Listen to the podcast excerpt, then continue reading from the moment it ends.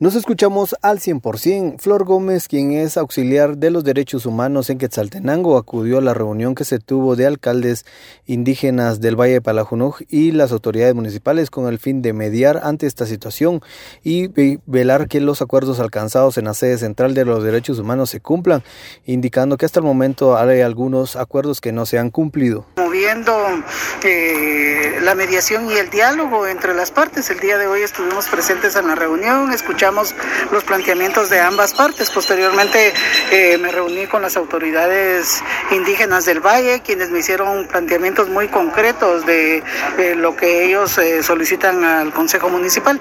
Posteriormente estuve reunida con eh, los integrantes del Consejo Municipal y les planteé las propuestas y las peticiones que hacen las autoridades indígenas del Valle de Palajuno.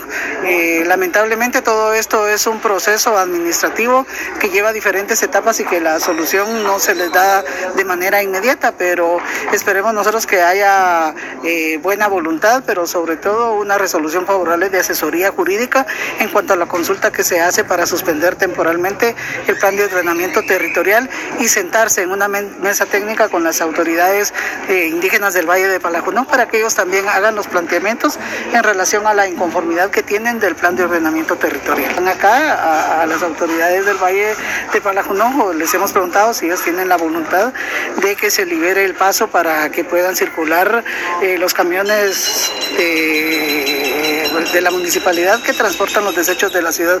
Lamentablemente hasta el momento eso no se ha logrado, pero esperamos nosotros que a través de la buena voluntad de ambas partes pues esto se logre a la brevedad también. La funcionaria indicó que va a estar dando seguimiento a esta situación y sobre todo a la resolución de poder desbloquear el paso hacia las eh, comunidades donde está el botadero municipal debido a que la población eh, del casco urbano pues también eh, se ve afectada por no haber retiro de desechos sólidos en las calles. Con esta información yo vuelvo a cabina preguntando cómo nos escuchamos.